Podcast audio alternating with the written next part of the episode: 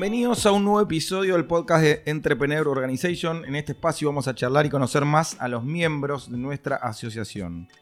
Vamos a aprender sus historias y experiencias. Mi nombre es Ezequiel Churba. El invitado del día de hoy es Julián Bender.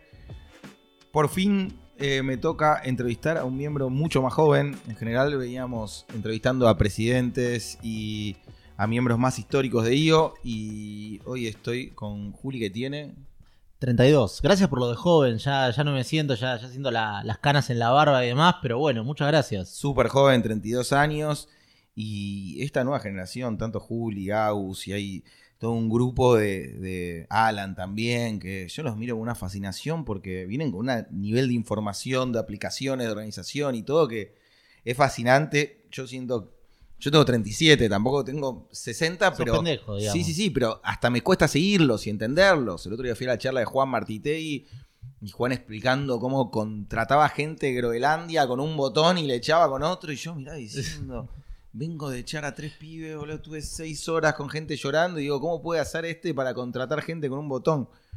Pero bueno, creo que yo también es, es eso, es eh, aprender y para eso estamos acá hoy reunidos, para escuchar un poco la historia de Juli y aprender porque eh, siempre antes de preparar la charla hablo con otros miembros y sos una persona muy respetada.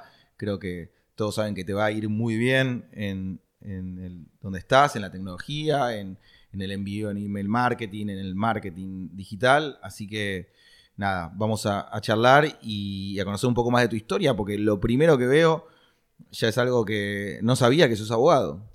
Soy abogado, es raro, mí. Eh, empecé la carrera cuando tenía 18 años, oscilé un poco, como que también quise estudiar economía, entonces empecé derecho. Pero rebobiná un poco más, ¿dónde estudiaste antes? Estudié en la UBA. No, no, la- no, en la, la Ah, primaria y secundaria. Estuve estudiando en Ort, no sé si conoces. Me recibí en Norte. Te recibiste en Ort, bueno, somos... Montañeses. Exactamente. Perfecto. Estudié en Ort y después tenía la, la idea de, o sea, tenía el desafío de que no sabía qué quería hacer. ¿no? ¿Qué, qué estudiaste en Norte? Estudié informática. Perfecto. Sí. Bueno, ahí ya había una pista de que te gustaba, que estaba cerca de la tecnología, porque si no, haces otra carrera dentro de Norte. Sí, digamos que dentro del curso de informática yo era el más choto, o sea, a mí no me gustaba programar mucho, pero bueno, dije, vamos a dar una oportunidad y, y- y lo intentamos. Entonces, te recibís de informática en Norte, salís con dudas entre hacer algo más relacionado a la economía y algo más relacionado al derecho. Eh, ¿Hay padres abogados? Mi viejo es abogado Ahí va. y la que- economía era medio, no sé, una aspiración. Lo que pasaba es que me gustaba la política, esa es la realidad, y dije, ¿qué puedo hacer para ser político? Y medio que una, orientadora vocacional me dijo, o derecho o economía, y yo dije, bueno, empecemos con economía. Cuando, a mitad de- del semestre dije, no, esto no es para mí, y me puse a estudiar derecho, y después dije, no, vamos a hacer las dos juntas. En UBA, o sea, venías de educación privada y te pasás a educación pública, que es un cambio fuerte. Así es, así es. Pero te sentiste cómodo y lo único es que descubriste que no era la, la carrera. A ver, eh, no es que descubrí que no era la carrera, a los 21 más o menos, no me terminaba de cerrar algo, digamos que no me terminó de cerrar la política, probé trabajar en una ONG que se dedicaba al tema de la política, que se llama Red de Acción Política, y ahí medio que me di cuenta que no iba tanto con eso, y, y empecé a buscar otras ONGs, y encontré una ONG que se llama IESEC, que básicamente fomentaba el liderazgo en los jóvenes, buscaba desarrollar una nueva generación de jóvenes líderes. Y ahí dije, wow, esto es lo mío.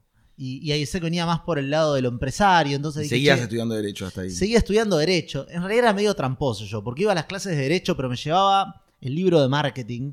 Entonces, mientras tenía abierto el Código Civil, arriba ponía un libro de marketing y me ponía a estudiar. Así que era, era un derecho medio tramposo. Solo estudiaba para probar, digamos.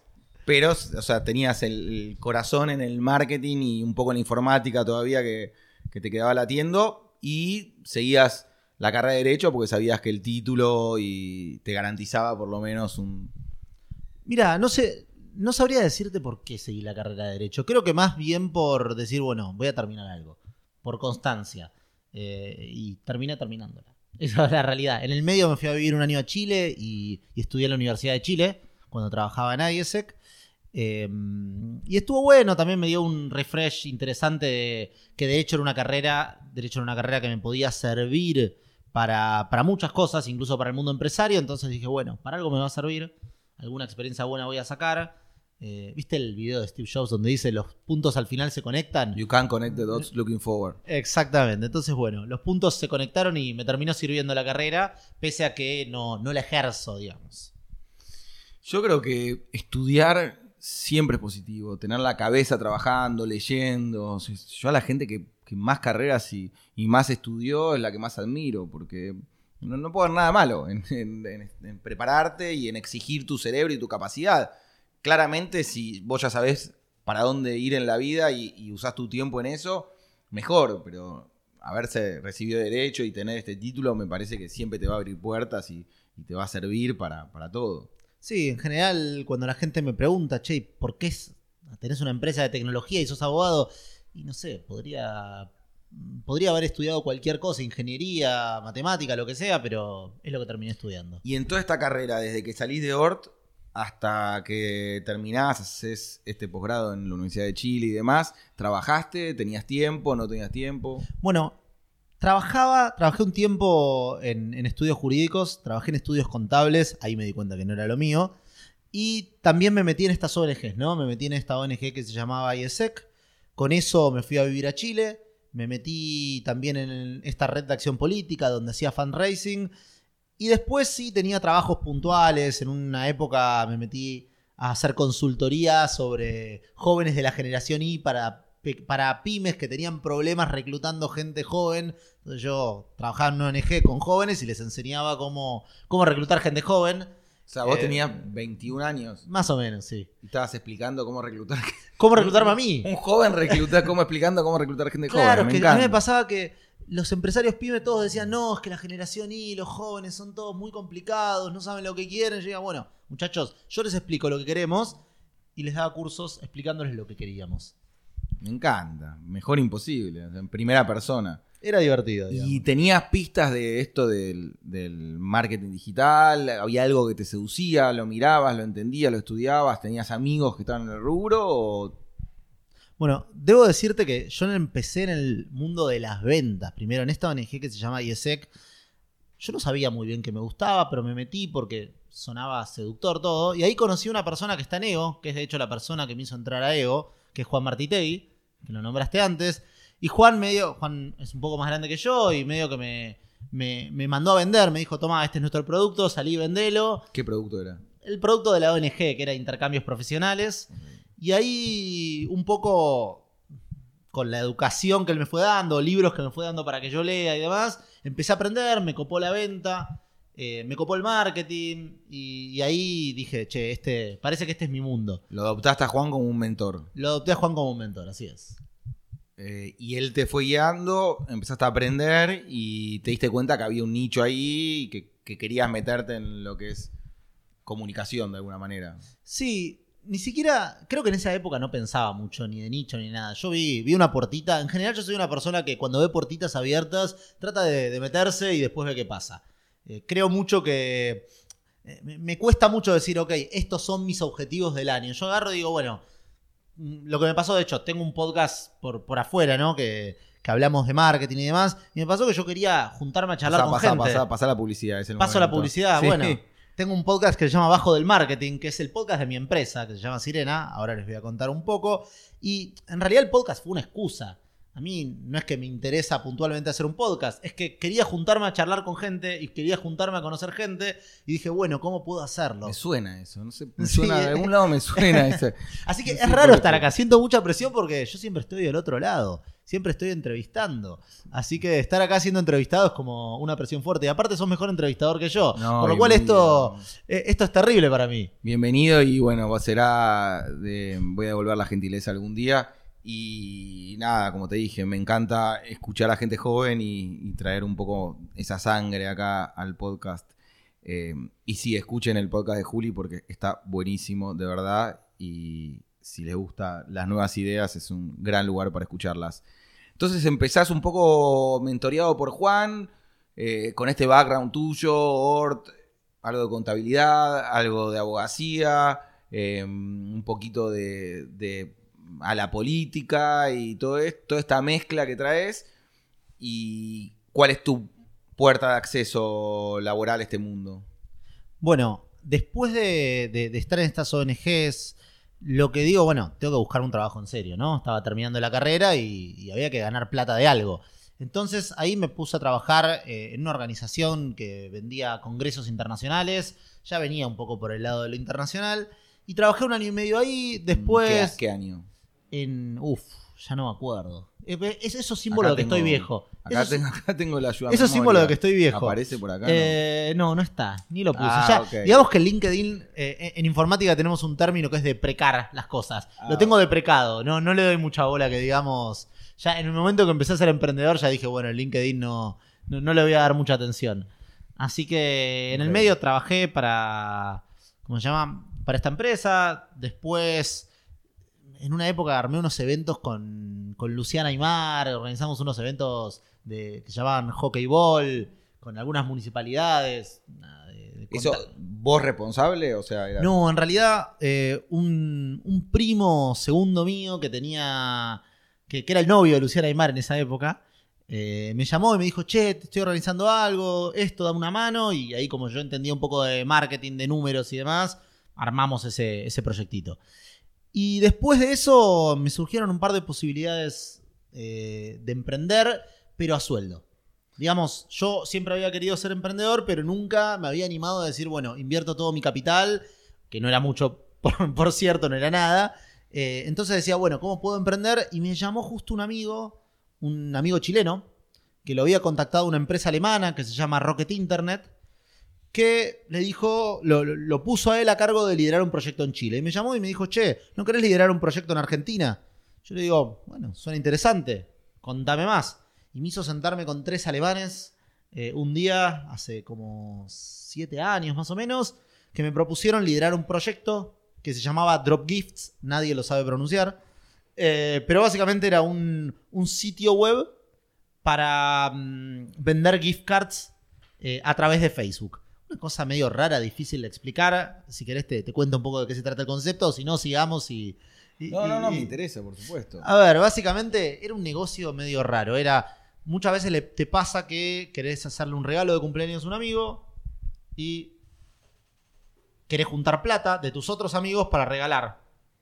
Entonces, lo que hacía este sitio web básicamente es que vos abrías una gift card en Facebook y tus amigos iban poniendo plata en esa gift card y finalmente se la terminabas regalando a un amigo. Obviamente esto no funcionó. Y. mm, Ah, Obviamente a mí me parece buena la idea. pero Estaba buena la idea. No me parece mala. Estaba buena la idea, no sé por qué dijo, obviamente, no funcionó directamente. Eh, de hecho, hoy en día no hay ninguna empresa que lo haga, eh, creo. A mí me solucionaría un montón si me das un botoncito para comprarle los regalos a mis sobrinos, amigos, eh, familiares, lo que sea. estaría mega agradecido. Puede que haya estado adelantada en el tiempo. Puede que ahora aparezca. En ese momento había una empresa que lo hacía y que parecía que iba a ser the next big thing. Parecía que iba a ser lo, lo más grosso de lo más grosso y no terminó siéndolo. Entonces terminó muriendo ese concepto. Pero para mí estuvo buenísimo porque tenía 22 años o 23 y tuve la experiencia de abrir una empresa y cerrarla. Contratar gente, despedir gente, eh, manejar una ¿Cu- cuánta operación. gente? Y llegamos a ser 7 personas más o menos. Bien. Eh, pero sin el riesgo de que haya sido mi plata, digamos. Fue una buena experiencia con la plata de otros. Eh, lo cual es a veces interesante. Aprender con plata de otros. Y después de acá me aparece algo en Alma Cosmetic. Bueno, después de eso, después de que cerró esta empresa alemana, eh, los alemanes me ofrecieron armar otra empresa. O sea, just- los alemanes les va mal con, con una y vuelven a confiar y dicen, bueno, ¿qué puede salir mal? Vamos con la próxima. Bueno, estos alemanes, digamos que se dedican a eso, son, son la principal fábrica de startups en el mundo. Sí. Armaron desde Groupon hasta Dafiti, Salando. Muchos, muchos, muchos emprendimientos exitosos en el mundo los armaron ellos. Así que es un negocio, ¿no? Bien, entonces la misma gente confía en vos y salen con almashopping.com. No, bueno, me ofrecieron armar una empresa y en paralelo unos ex, eh, unos ex Rocket Internet de este grupo me dicen que estaban armando un e-commerce de cosméticos, que querían armarlo. Y me dicen, che, ¿no te interesa armar este negocio vos? Te hacemos socio. Y yo, no, tenía 20, ya 24 años recién cumplidos. Dije, ¿por qué no? Y empecé ese negocio y ahí conocí a otro, eh, a otro miembro de EO, que lo nombraste antes, a Alan, que lo había conocido en un evento de emprendimiento y Alan me había contado que su papá tenía una farmacia y le dije, che, lo llamé un día y le digo, che, Alan, mira, estamos armando este emprendimiento de cosméticos, no hay tanto, tanta inversión, entonces necesitamos tener un socio estratégico eh, que tenga cosméticos. Y él me dijo, bueno, vos sabés, mi viejo tiene una farmacia, le dije, bueno, hagamos una sociedad donde los cosméticos los provees vos y nosotros hacemos la comercialización. Y así arrancamos, junto con un EOR, armar un, un emprendimiento que se llamó Alma Shopping. Eh, Somos, de alguna manera, IOER antes de ser IOER. no, sé si, no sé si decirlo así, pero ya conocía a un par de personas de- del grupo. Y arman Alma Cosmetics y, y lanzan con Alan de socio y con inversión alemana. Eh, en este emprendimiento, más que alemana, fue una inversión española, unos colombianos, había como un mix de, fondos de inversión que, que bancaron el proyecto. Y este proyecto duró más o menos un año. Eh, Va, yo duré un año, digamos, yo monté el e-commerce. Ahí para mí fue raro porque yo de cosméticos no entendía nada y estaba, tenía que ir a las ferias, pintarme una uña y, y- y enseñarle a las chicas cómo pintarse las uñas, parte del marketing. Eh, fue una experiencia interesante, vender algo que en lo que no, no crees o en lo que no, no entendés, ¿no? Así que aprendí muchísimo también y fue muy divertido. Y eh, resulta, eh, como negocio, resulta la venta web, se complica la logística, la importación. ¿Cuál, por, por qué motivo dura tan poco un proyecto tan interesante que a priori tiene las puntas correctas? Vos como pivot, Alan como socio, los inversores. Bueno, eh, el negocio siguió. Yo en un momento dije, a ver, yo no era socio mayoritario, tenía un porcentaje muy pequeño del negocio y quería hacer otra cosa. Eh, cuando tenés 25 años no sabes muy bien lo que querés, ahora a los 32 sabes un poco menos, pero bueno, a los 25 sabes bastante poco también. Así que, mm, nada, me decidí que no era para mí, que quería hacer otra cosa, que quería ser socio mayoritario yo de una empresa y que el rubro no me fascinaba. Así que les dije a los socios, muchachos, tenemos tres meses para buscar a mi reemplazo, yo me voy a hacer otra cosa. Tampoco le veía el potencial, ya no la estaba viendo, eh, no le estaba viendo el potencial de crecimiento a ese e-commerce. Así que decidí en esos tres meses hacer la transición y arrancar hacia otro destino. que es Casar Builders. Sí, que era, que era un incierto en ese momento el destino. Yo agarré les dije en tres meses me voy, no tenía la menor idea de lo que iba a hacer. Y me acuerdo que antes de tomar la decisión de irme, eh, me fui en ese momento, estaba de novio y le dije, la, llevé para regalo regalo de cumpleaños a mi novia a tirarnos de paracaídas. Mi idea era que si me tiraba de paracaídas iba a vivir lo que era un salto al vacío real. Es decir, ok, dejo realmente todo, me voy de esta empresa sin tener absolutamente nada y veo que sale. Y así fue, me tiré de paracaídas y dije, bueno, ya lo viví en la realidad, ahora, ahora tengo que, que vivir el momento. Y nada, después de un par de meses me fui. Y, y mi primer destino fue irme a Chile. Yo ya había vivido un año en Chile y me había ido muy bien. Y dije, bueno, voy a, voy a encontrarme con un amigo que, que yo lo quería de socio. A ver si armamos un negocio ahí. Sentías que la economía de Chile era más firme, que estaba la sociedad un poco más estructurada, por, por lo que hablas de años, eh, 2012, 13, 14 años bastantes movidos acá, entonces imagino que Chile, al igual que hoy, pero digo, en ese momento aún más, se veía como algo más prolijo. Sí, era un país súper interesante. Es un país que, que si bien es muy chico, la economía es totalmente ordenada. Querés un crédito, lo conseguís. eh, tenés orden, ¿no? Entonces me parecía mucho más atractivo arrancar un negocio ahí que arrancarlo en Argentina. Así que me fui a Chile, empecé a explorar un par de negocios ahí. Te y instalaste, cerraste acá todo, le diste baja a la obra social y te y fuiste me fui a Chile. Me quedé un mes. Y en el medio, cuando estaba en Chile, me llama una de las personas de Quasar, de este fondo, y me dicen, che, tenemos a alguien para presentarte para ver si quieren hacer un negocio con nosotros. Eh, yo los conocía a ellos, ¿no? Y les dije, bueno, cuando vuelvo, en un mes, nada, en dos semanas tengo que volver a Buenos Aires por, un- por unos días, vuelvo y me junto. Y me acuerdo que volví a Buenos Aires, me cité con esta persona que yo no conocía en un, en un Starbucks y empezamos a charlar y vi que pegamos onda, vi que dijimos, che, yo le, me acuerdo que le dije, mira, yo soy una persona muy de barro, muy, muy de, de salir y vender, muy operativa. Necesito al lado a alguien que sea muy estratégico, muy analítico. Y le pregunté, ¿sos esa persona? Y me dijo, sí. Dijimos, ¿Quién? bueno, sigamos charlando. ¿Quién es? Se llama Miguel Morkin, mi socio. Y vos tenías tus bártulos instalados en Chile. O sea, estabas de paseo en Buenos Aires entrevistando a un socio para empezar un proyecto sin tener el- el- un código postal. Bueno, en realidad yo no, no definiría que tenía mis bártulos en Chile. Yo no, no soy una persona que tenga bártulos en ningún lado. Digamos que me muevo, soy una persona que se mueve bastante libre por el mundo. Si vas a mi casa vas a ver que casi no hay muebles. Eh, está lo básico porque sé que en cualquier momento mi vida cambia y me tengo que ir a otro lugar.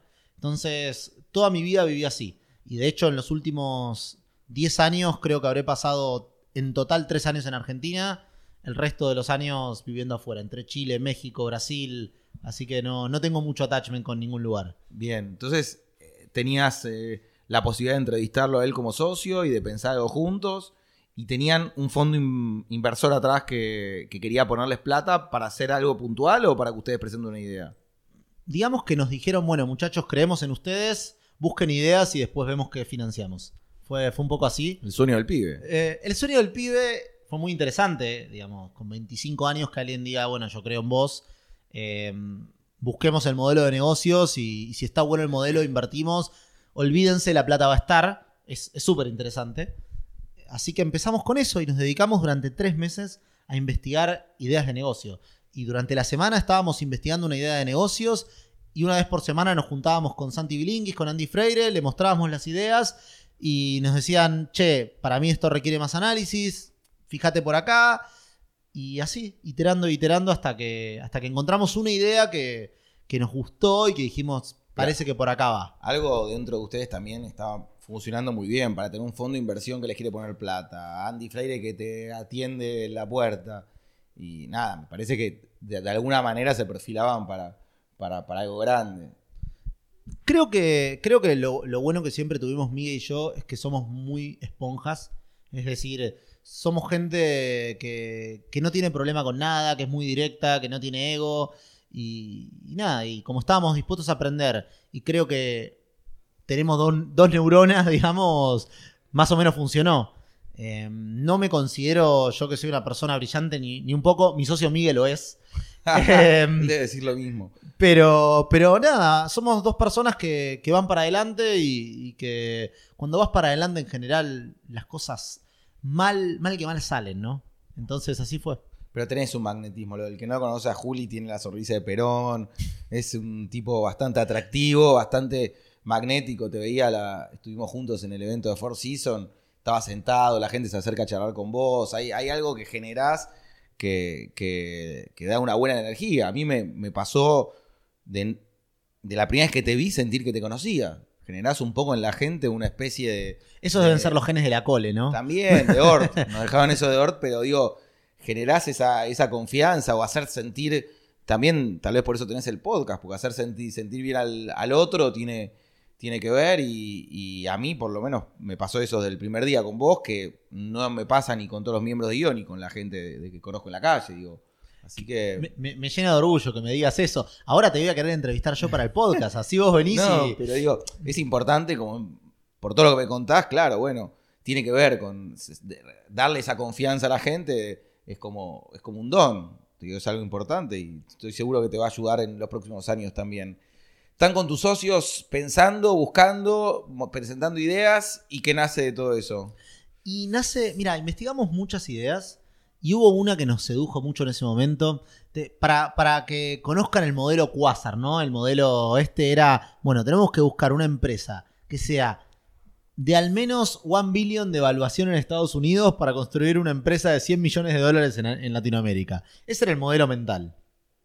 Y fuimos, hicimos eso. O sea, manualcito, fuimos a buscar empresas que valían un billón de dólares en Estados Unidos, a ver cuál podía valer 100 millones en Latinoamérica. Y hubo una que nos sedujo mucho que se llamaba... ¿Cuáles eran algunas de las que se veían, por ejemplo? Y nosotros Las que te vimos... acuerdes. Y vimos empresas del, del rubro inmobiliario, del rubro seguros, del mundo de las concesionarias de autos, y terminamos con eso. O sea, vimos una empresa en Estados Unidos que se llamaba TrueCar, que lo que hacía básicamente era dar transparencia al proceso de compra de un auto. Y en ese momento dijimos, bueno, vamos para adelante con este proyecto. Y con mi socio nos fuimos a Brasil con Migue. Eh, nos dieron un poco de plata los inversores y nos dijeron, bueno, váyanse a Brasil, vean qué onda. Y fuimos a Brasil, nos agendamos un montón de reuniones. Yo no hablaba nada de portugués. Mi socio muy poquitito. Y nos dimos cuenta que la gente te recibe. Nos dimos cuenta, viste que está el juicio de, bueno, ¿cómo hago negocios en Brasil? Bueno, vas ahí, escribís un par de LinkedIn, de 100 LinkedIn que mandás, de 100 mensajes que mandás, unas 15 personas te quieren recibir. Y nos tocó que nos recibió desde el CEO de la empresa más grande de, de clasificados de Brasil hasta gente de la industria. Y en ese viaje aprendimos muchísimo. Y aprendiste portugués también. Por y aprendí portugués.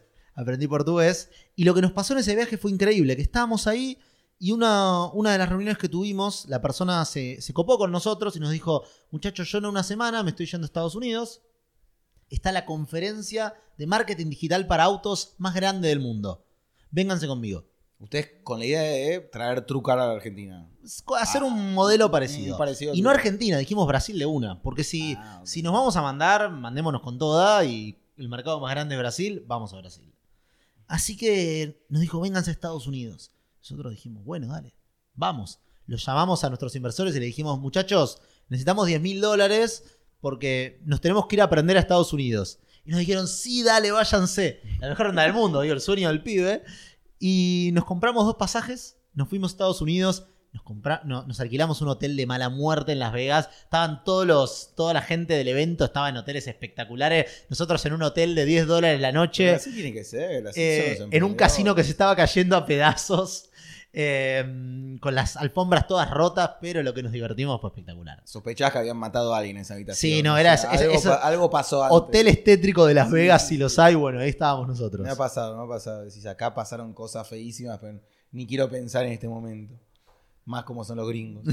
y se van ahí, siguen los dos como socios en, en- engendrando este, este monstruo. ¿Y qué sucede? Bueno, de Las Vegas volvimos cebadísimos, imagínate. Eh, lo que aprendimos, ahí nos juntamos con, eh, con el vicepresidente de Trucar, estaba ahí, y nos hicimos amigos, y estaban todos los, los empresarios del sector de Estados Unidos. Y volvimos a Brasil y dijimos, "Mu- ya está, lo lanzamos. En realidad volvimos a Argentina, nos quedamos una semana y nos fuimos a vivir a Brasil. Y teníamos que armar algo, ¿no? No teníamos nada. Dijimos, bueno, vamos a empezar a generar clientes, vamos a empezar a poner publicidad en internet y ver si la gente le copa la propuesta de valor. Y ahí montamos un, un sitio web, una landing page. Le ¿Cómo se metimos, llamaba? se llamaba Vero Carro. Ese era el nombre. Ni siquiera tenía. Le pusimos un nombre cualquiera. Nos copiamos un código de internet para armar una landing page y le empezamos a poner plata a Google. Y cuando la gente caía, o sea, cuando la gente dejaba sus datos de que quería conseguir un buen precio, lo llamábamos, la llamábamos a la gente, nos poníamos una alarma que cada vez que eh, sonaba, cada vez que sonaba la alarma era que había entrado un cliente. Lo llamábamos, contratamos un, un chico brasilero que estaba al lado de nosotros todo el tiempo y, veíamos qué decía. O sea, le, le proponíamos que le conseguíamos un auto con ofertas, etcétera. La persona nos decía, bueno, dale, quiero esta característica de auto. Nosotros le decíamos, dale, te llamamos en 20 minutos. Llamábamos a 3, 4 concesionarios y le decíamos, che, escúchame, tengo un cliente que quiere comprarte un auto por tal precio. ¿Lo tenés? No, no lo tengo. O sí lo tengo. Bueno, conseguimos un descuento. Marketing artesanal. o sea, Marketing, sí. de, de afuera parecía eh, palo alto y adentro eran eh, en, el barrio vendiendo empanadas más o menos. Exactamente. Me encantó. Eh, de hecho, todavía tenemos el recuerdo de que todo lo hacíamos desde un Airbnb que habíamos alquilado. Y trabajábamos arriba de una puerta. Era una puerta de una, de una casa que lo usábamos la como mesa. puer- puerta mesa. claro. Exactamente. Eh, y, y fue muy divertido porque había un sitio web que parecía serio, pero por detrás éramos nosotros llamando y negociando con las concesionarias en el minuto a minuto. Y cuando conseguíamos un buen precio, lo llamábamos al cliente y le decíamos, che, tengo tu auto. Supuestamente iban a, hacer más transparente el proceso y lo estaban embarrando al máximo nivel. Turbio. Pero bueno, la idea, creo que lo- lo importante de esto es, como emprendedor, vivir esa parte de la empresa te genera un poder enorme para cuando va creciendo el proyecto, porque estuviste vos, sabés lo que es llamar, sabés lo que es escuchar un llamado, sabés lo que es llamar, sabés cuánto tiempo toma, el día que tenés 100 empleados y ves las métricas y decís, flaco, a mí no me puedes mentir, yo sé lo que tarda, y lo que llama y lo que habla y, si, ¿cuántos llamados puedes hacer por día? Y si el pibe dice, uy, ¿este cómo sabe? Y porque estuve ahí haciéndolo yo. Entonces, ese, ese valor es eh, impagable. Bueno, y, y de ahí lo que nos pasó es que teníamos que llegar a un objetivo. El objetivo era, si logramos vender 30 autos de acá a marzo, salimos a buscar una ronda de inversión grande en serio para poder montar una empresa. Porque hasta ese momento éramos nosotros dos, un socio tecnológico y teníamos este chico brasilero que estaba todo el día llamando. Y me acuerdo que ahí empezamos a vender, empezamos a vender y veníamos que no llegábamos, que no llegábamos y encontramos un modelo de auto que todo el mundo quería, que era el HB20. Y se empezó a vender como loco. Entonces dejamos de publicitar todos los autos y pusimos solo a publicitar ese auto. Y cuando empezamos a publicitar ese auto, de repente empezaron a llegar las compras y, y se hizo marzo y teníamos las 30 ventas. Entonces nos dimos vuelta, fuimos a nuestros inversores y le dijimos, es hora de ir a buscar una, una inversión en serio. Un segundo te interrumpo para. Hay algo que es egoísta, pero que yo siempre aprendo mucho en, haciendo el podcast. A vos te debe pasar también, el tuyo. Y Dino me dijo una frase así cuando tuve la charla con él, que fue el primer, el primer podcast que hicimos. Y él me dijo: Yo trabajaba en una empresa y empezamos a vender CDs y inventó los CDs, el, ¿te acordás? El que era. eh, ¿Cómo se llamaba? Que eran los Beatles, Stones and Beatles, Boss and Beatles. Ah, Vos eh, and Beatles, vos sí. and Stones. Y me lo sacaban de la mano. Y me dijo una frase Dino, dijo, aprendí lo fácil que era vender algo que la gente quiera. Me dijo, me cambió la mentalidad. Me di cuenta que tenía que vender cosas que la gente realmente quiera comprar contra los CDs que tenía que obligar al tipo para que los ponga y que no los vendía. Y cuando me fui acá, estuve pensando muchísimo ese concepto que parece simple, pero en- de alguna manera eh, es la clave de todo negocio. Y acá es lo mismo, ¿viste? Cuando me decís vos, estaban tratando de meterle autos convenciendo a la gente y encontraron al modelo correcto y la publicidad era mucho más efectiva, te pagan, pagás, eh, bajás el costo de ads y concretas más ventas. Y así fue. Y, y de repente, de la noche a la mañana, nos fuimos a buscar inversión. Y, mm, a ver, el hecho de haber tenido a Quasar al lado nuestro hizo que esa primera inversión sea muy fácil de conseguir. La realidad es que fue tirar un par de mails, juntarnos con esos inversores, con algunos ni siquiera al teléfono. Y, mm, y de la noche a la mañana teníamos un millón de dólares para jugar. O sea, para, para crear una empresa En Brasil. en Brasil, en San Pablo. Y ahí empezamos a armar los equipos. eh, y, y nos pasó que nuestro modelo de negocios era generar leads y pasárselo a las concesionarias para que vendan.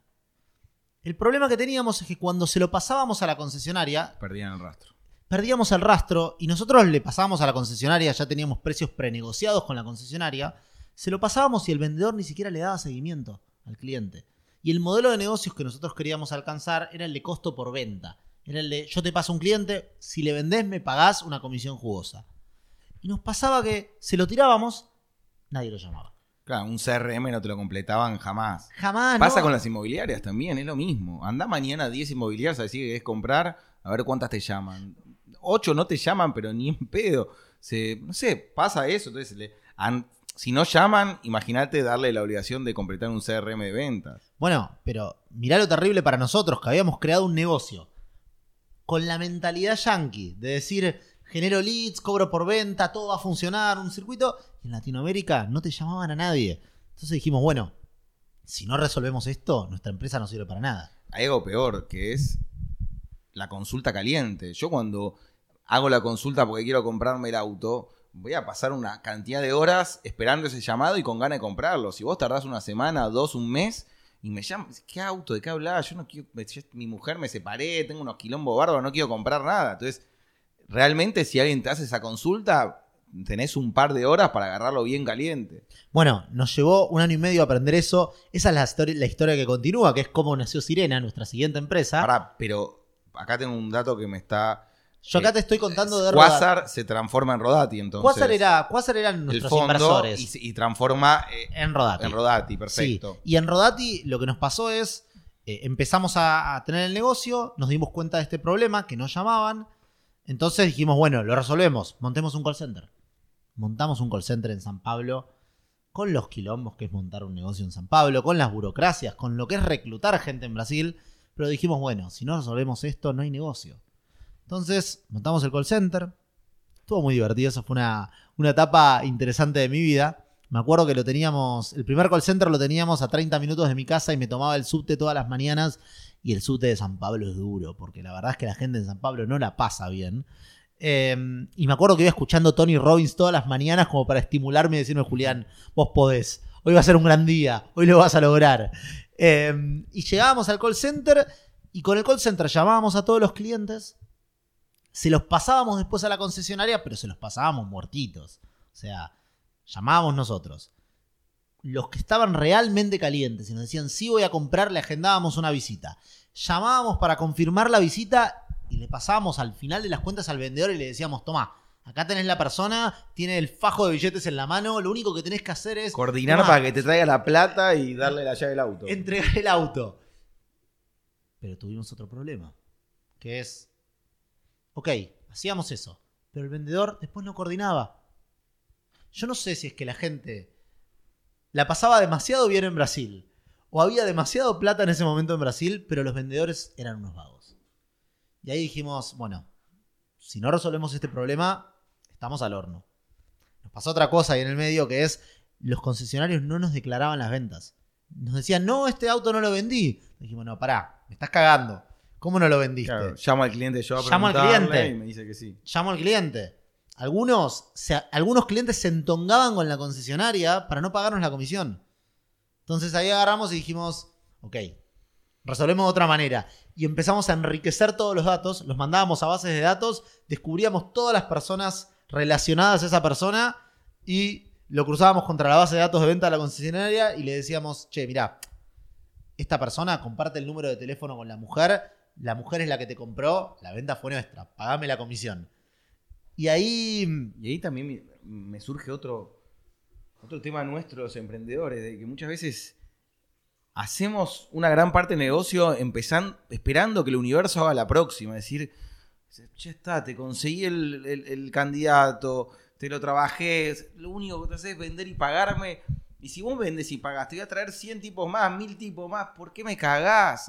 Hagámonos amigos, brindemos, ganemos plata. Y el universo después te, te demuestra que en general no es así. Lo que, es, lo que sería obvio que es claramente eh, eh, eh, pagar comisiones como corresponde, ser honesto, ayudar, generar negocios, no pasa. bueno, en Brasil hay una palabra que, que- que describe eso, que es el enrolamiento. En Brasil te enrolan, te dan vueltas. Te Mm. dan vueltas y vueltas y nunca te tiran la posta. Bueno, eso aprendimos. Pero Amo fondo- Brasil, pero, pero es, el es muy común. Es perjudicial para, para el concesionario en este caso. Pues sí, Sí. loco, te puedo hacer vender 10.000 autos, 100.000 autos por año. Lo único que tengo que hacer es cumplirme y te voy a ser tu principal proveedor. Pero cumplime. Y tipo, bueno, me ahorré una comisión, me ahorré otra. Te digo, pero en todos los negocios existe esa, esa parte de decir, a mí me encantaría ser, eh, no sé, en mi caso que soy, que hago moda y demás, digo, yo me gustaría diseñar, importar, fabricar, armar catálogos y que la gente se dedica a vender. Y tengo que estar encima de los clientes, pero el 90% de mi tiempo para que vendan. Entonces digo, puta madre, estaría bueno que poder, pero bueno, la realidad es esa y, y no se puede tapar el sol con un dedo. O sea, si, si pretendés de, de hacerte el boludo y pensar que va a funcionar, no sucede, así que ustedes Ahora nosotros hacemos el ajuste. O sea, nosotros ya lo que aprendimos en estos años es que todo se rompe.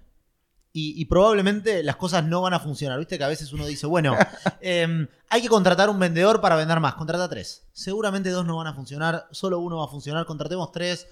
Gastemos un poco más de plata, pero ahorrémonos el quilombo después de tener que contratar a uno nuevo dentro de tres meses. Entonces tenemos el n, n igual 1, nunca funciona. Le ponemos siempre un- una variable arriba porque sabemos que el resto se va a romper. Y vu- vuelvo a tu mentor. Cuando Juan con Martitegui dio una charla, que el miembro que no haya ido a esa charla se perdió la mejor charla del año. Juan Martitegui es una de las mejores personas que tenemos hoy en, en IO. Y él contaba cómo contrataba a la gente, que la contrata y les da un manual para que, para que se entrenen con videos, con explicaciones. Yo no, yo no entreno a nadie. Vos entraste a mi empresa a trabajar, seas secretaria o gerente de marketing, te doy tres links, mirás, estás entrenado. Después si funcionás bárbaro y charlamos, pero... Entonces digo, puta madre, qué genialidad. Pero bueno, más historias que se, se aprenden y que IO las tiene a disposición para, para que sigamos creciendo y aprendiendo todos, ¿no? Así es, así es. Entonces eh, llegan a, a este tema, no les están pagando las, las eh, las, las concesionarias y la empresa tenía un palo de inversión, ya el call center funcionando. ¿Qué hacemos? Bueno, en el medio pasaron cosas divertidas, que es, fuimos a buscar una segunda ronda de inversión, porque si bien nos pasaba que algunas cosas no nos pagaban, ya otras las habíamos resuelto. Y dijimos, bueno, vamos a buscar una inversión. Y acá vimos una, una- experiencia muy divertida, que es, tuvimos tres propuestas de inversión, uno de los fondos principales de Brasil, un fondo de Asia y un- una empresa pública brasilera, una de las empresas más grandes de Brasil, que nos dijo que nos quería comprar el 100% de la empresa. Fuimos a una reunión, estábamos eh, Miguel, mi socio, yo en la reunión, y también había venido Andy Freire a esa reunión. Andy como, Como asesor. Como asesor, vino. Pero ustedes tenían que pedirle permiso es- a, a Quasar para vender. Él era parte era de, de los socios, ¿no? Entonces vino él también y nos juntamos con esta persona. ¿Ustedes podían decir la venta? Si ustedes tres se ponían de acuerdo, se vendía, se Sí, vendía. nosotros tres éramos prácticamente el board. Entonces, eh, este tipo nos dice, les quiero comprar el 100%, nos miramos y le decimos, no, bueno, compranos el 30%, no nos compres el 100%, déjanos seguir viviendo, eh, queremos ser una empresa independiente. Y nos dijo, bueno, dale. Y ahí empezamos un, proceso de, due diligence. O sea, terminamos rechazando las otras ofertas y aceptamos esa. Y empezamos un due diligence. Y vos imaginate una startup, una empresa recién arrancando con 25 empleados y Deloitte cayéndote a las oficinas, auditándote todos los procesos, todos los números. Y pasó un mes, pasamos esa auditoría. Estábamos a dos días del closing. Las rondas de inversión en general eh, tenés como un periodo en el cual arreglas y, y se cierra el contrato final. Y a dos días del closing se cae la bolsa de Asia, la bolsa de China. Hace un par de años, ¿no? Sí, sí. Se tenis. desploma la bolsa de China. Nuestro inversor era una empresa que cotizaba en bolsa, de Brasil, pero estaban relacionadas. Nos llama Andy un viernes y nos dice, muchachos, apuren el cierre del deal porque se cae todo. Y decimos, bueno, pero no podemos, el closing es el martes. Bueno, intentemos cerrarlo hoy porque si no se cae todo. No lo pudimos cerrar el viernes. El lunes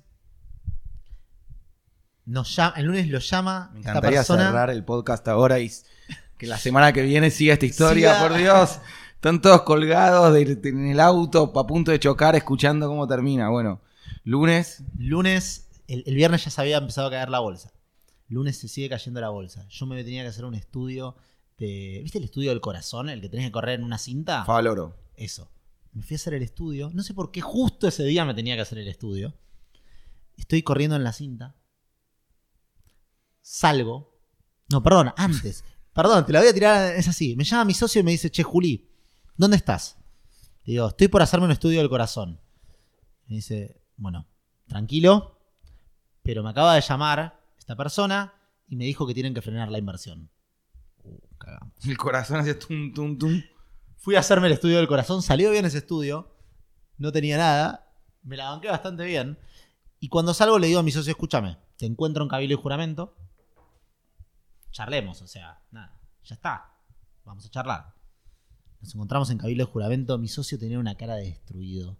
Se le- se- se- casi que se le caían las lágrimas. Yo le digo, me acuerdo que en ese momento, en la esquina de Cabildo y Juramento había un tipo tirado, un, un- un homeless tirado en la esquina, y estaba con una manta, todo sucio. Yo le digo, boludo, la verdad somos afortunados. Ese tipo la está pasando realmente mal. Nosotros, se nos acaba de caer una inversión. Vamos a conseguir otra. Y nos fuimos a comer algo, nos fuimos a tomar un café. Llamamos al pibe de finanzas y le dijimos, che, estamos en rojo, puede que tengamos que cerrar la empresa. Prepárate para despedir a todo el mundo. La empresa, la plata que te prometimos no va a llegar finalmente. No va a llegar, se acaba de caer. Prepárate para hacer un plan de cómo sería despedir a todo el mundo. Y ahí, al día siguiente, nos juntamos con Andy, con Pablo, que era otro socio, y dijimos: No, bueno, vamos a levantar otra ronda de inversión. Vamos a ver de dónde sacamos plata. Y fuimos, levantamos una ronda mucho más chiquita, no, nada que ver, para poder seguir haciendo andar la empresa. Y en el medio nos pasó algo muy interesante y es, ok, ya no teníamos la plata que teníamos que levantar. Entonces teníamos que ser mucho más eficientes. Entonces dijimos, bueno, ¿qué hacemos para ser más eficientes? ¿Qué hacemos para que cada centavo que invertimos en publicidad rinda el doble?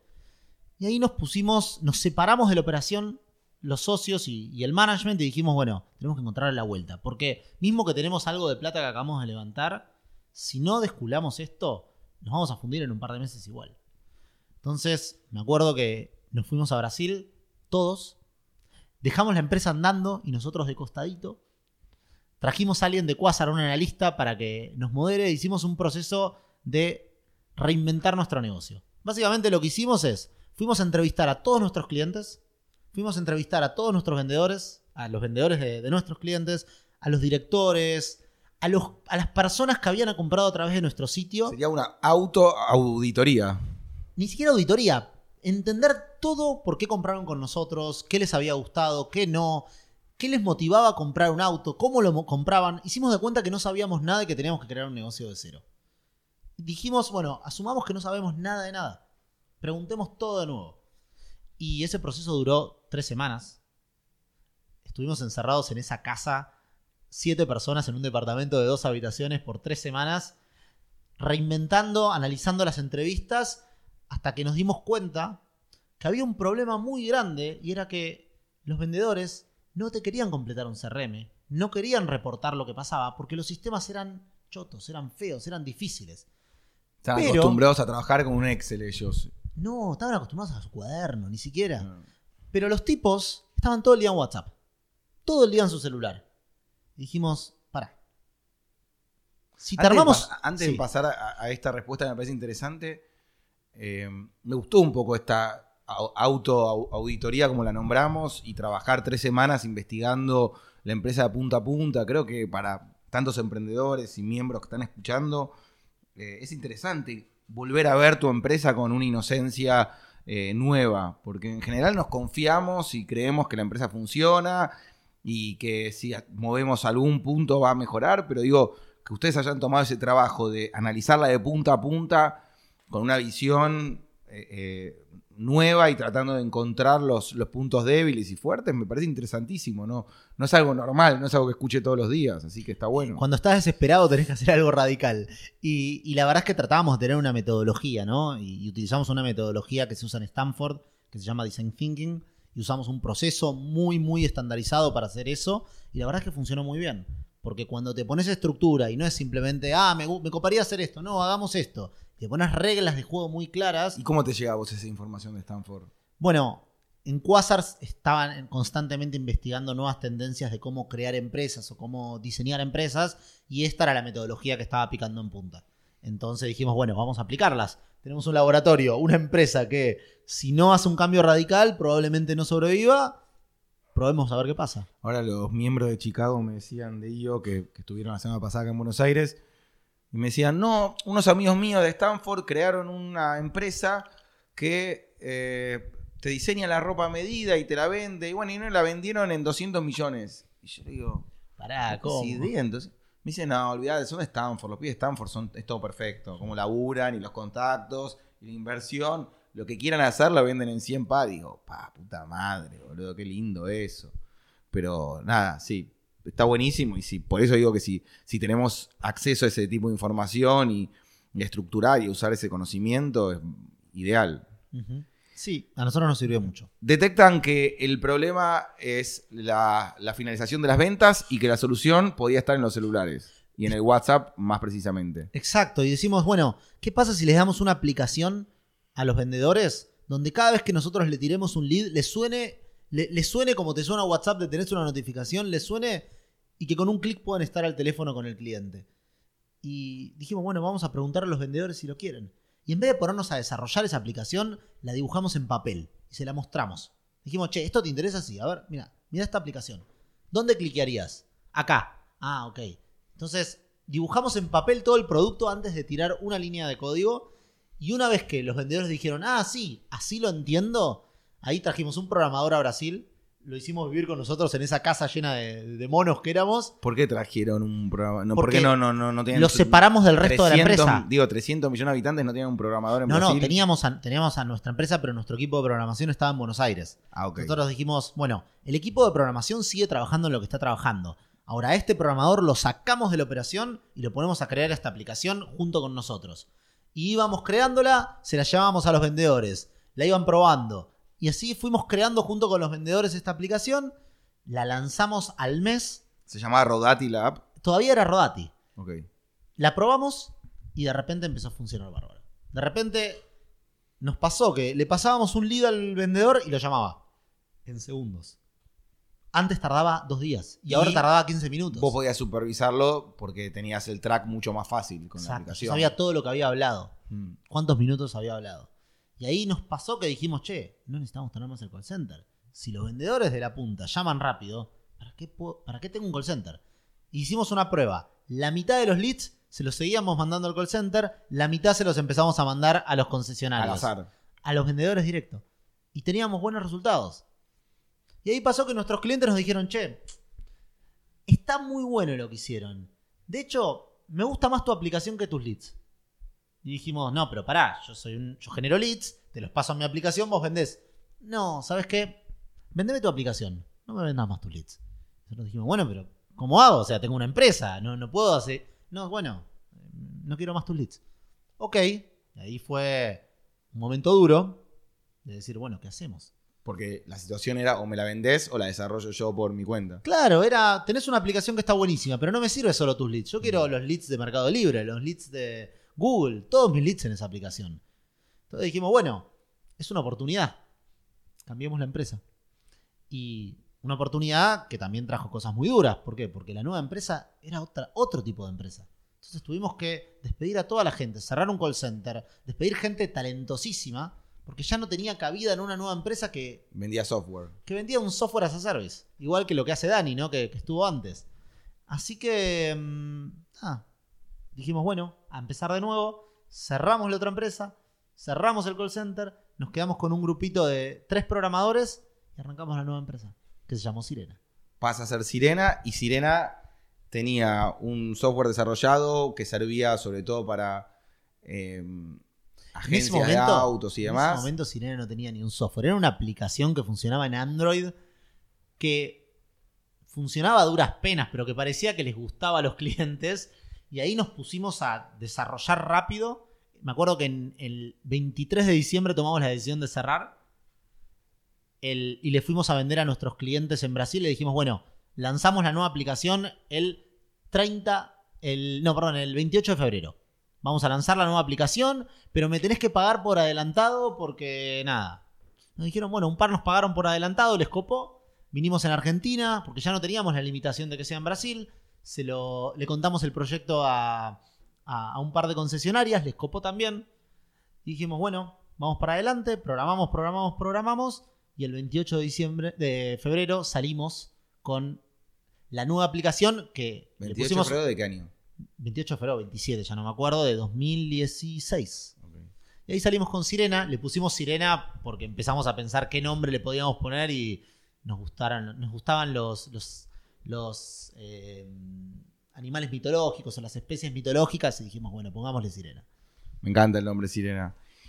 Y se transforma entonces la compañía en una agencia de software de alguna manera y empiezan a asesorar y empezás a explorar mucho el mundo del WhatsApp y entendí que esa señal que oíste en los vendedores eh, no, no te quedó como una experiencia solo para venta de autos, sino de que ya te entendiste que la relación con la venta y los vendedores iba a pasar en un futuro mucho por el teléfono y sobre todo por WhatsApp. Bueno, de hecho nos pasó que en abril más o menos lanzamos una conexión con WhatsApp, que era que tocabas un botón y se te abría WhatsApp. Y eso era como wow en ese momento, porque claro, era una aplicación de CRM en ese momento que te abría el WhatsApp. Entonces, eso fue como muy revolucionario, nos hizo vender muchísimo. Me acuerdo que en agosto de ese año me fui a México, me iba de vacaciones a México, agosto, julio, le digo a mis socios, bueno, muchachos, Argentina y Brasil están un poco mal económicamente, yo me voy de joda a México, voy a visitar un par de concesionarias. Si vendo alguna, abrimos México. Me acuerdo que fui a la primera reunión, les encantó, cerré un contrato, los llamé a mis socios y les dije, muchachos, abrimos México. Y ahí me fui a vivir a México. Y de alguna manera, ustedes en ese momento eran, me dijiste, tu socio, vos, tres programadores, y empezó a crecer el equipo, ya tenían inversores, había un Andy Freire, había otra gente atrás todavía. Bueno, eh, o- En ese momento ya habíamos asociado a nuestro CTO, ya había quedado como, como socio eh, de Sirena habíamos asociado a otra persona más que había trabajado con nosotros en Rodati, que es un crack, que se llama Lauta. eh, también y quedamos como los cuatro cofundadores de, de esta nueva empresa Sirena. Eh, mantuvimos algunos de los otros inversores y, mm, y básicamente la diferencia principal fue que Sirena fue una empresa casi que rentable desde el día uno. Eh, y eso, eso es un diferencial grande versus el otro modelo de negocios que era una empresa con un capital intensivo mucho más grande. Y que iba a riesgo, o sea, que necesitaba venta para funcionar. Exacto. Acá le vendías el software y, y esperabas eh, que él pueda aprovechar su aplicación lo mejor posible y podías... Justo pensaba de que en mi empresa el, el WhatsApp for Business, que lo, lo estrenamos creo que el año pasado, recién que pudimos linkear los avisos de Facebook y de Instagram y qué sé yo, para que lleguen las consultas al WhatsApp, pero Bueno. antes era impensado. Bueno, eso, eso es el, el- el hito más grande que nos pasó a nosotros hace un par de meses y es cuando Facebook lanza WhatsApp Business y cuando WhatsApp dice, bueno, tenemos que ayudar a los negocios a que vendan más, fue una oportunidad espectacular para nosotros, porque hasta ese momento el WhatsApp era una aplicación que la gente lo usaba para vender, pero que no era para empresas. Y en ese momento dijimos, bueno, por acá va nuestro negocio, y ahí nos pusimos a integrar WhatsApp Business y hoy, en, en febrero, lanzamos la integración oficial con WhatsApp. Fuimos la primera empresa latinoamericana en hacer una integración oficial que, que nos posicionó como el sistema de comunicaciones que utiliza WhatsApp para la venta. Y eso Contanos fue un- más de eso, que es mega interesante. Estoy seguro que hay un montón de los miembros que, que les va a interesar hablar en privado con vos de esto, porque vos sabés que hay- yo, yo como, como usuario eh, cada día valoro más lo que es en WhatsApp, porque claramente nosotros, hoy, yo de que estoy sentado con vos, no, vi un- no pude ver un mail, no puedo ver casi ninguna comunicación, pero el WhatsApp es donde 100% te va a llegar. Bueno, lo que vimos es que cuando Facebook lanzó WhatsApp Business, el problema que tiene WhatsApp Business es que es para un solo usuario. O sea, una sola cuenta puede tenerlo. Y vos a veces tenés un equipo de 10 vendedores, 3, 4 vendedores. Entonces nosotros dijimos, hay que resolver esto. No puede ser que WhatsApp Business sea para una sola persona. Porque la empresa tiene un equipo. Entonces, lo que decidimos hacer es solucionar ese problema. Es decir, hoy en día con Sirena lo que podés hacer es que te entra una consulta a través de WhatsApp Business y nosotros se la distribuimos automáticamente a tus vendedores y el primero disponible responde en nuestra aplicación ese WhatsApp y entonces conectás al vendedor con el cliente en segundos. Y toda la conversación pasa por WhatsApp pero dentro de nuestra aplicación. Y así el dueño del negocio o el gerente tiene un control absoluto de la comunicación real con el cliente. Y esa comunicación ya no está en el teléfono, ya no está en, en el mail. La comunicación con el cliente final hoy en día está en WhatsApp. Entonces, ese es el, el foco que hoy en día tenemos. Con eso estamos creciendo muchísimo. Y, y bueno, Y lo que creció WhatsApp, que hoy te deja mandar archivos, que te deja mandar mensajes de voz, que te deja llamar por teléfono. Ya no, no- empezó siendo un sistema de mensajes y hoy ya es mega integral. Entonces, la posibilidad que tenés para desarrollar tu negocio ahí es mucho más que conectar al cliente. Ya, yo mando nota de pedido, mando catálogos y recibo los pedidos por WhatsApp todos los días. Bueno, esos son los tipos de soluciones que estamos hoy en día desarrollando. Es ayudando a los negocios a que puedan vender por WhatsApp con su estructura de negocios. No que tengan una sola cuenta, una persona que esté recibiendo todo, pasándoselo a los vendedores. Ese es el problema que nosotros Es tenemos. fantástico, Juli, lo que están haciendo. Les va a ir bárbaro. Me encanta. Me parece el presente y el futuro. Y estoy seguro que un montón de miembros te van a consultar porque somos todos muy ignorantes de este tema. Por último, te voy a preguntar cómo llegas a IO. Me diste una pista antes, me dijiste Juan.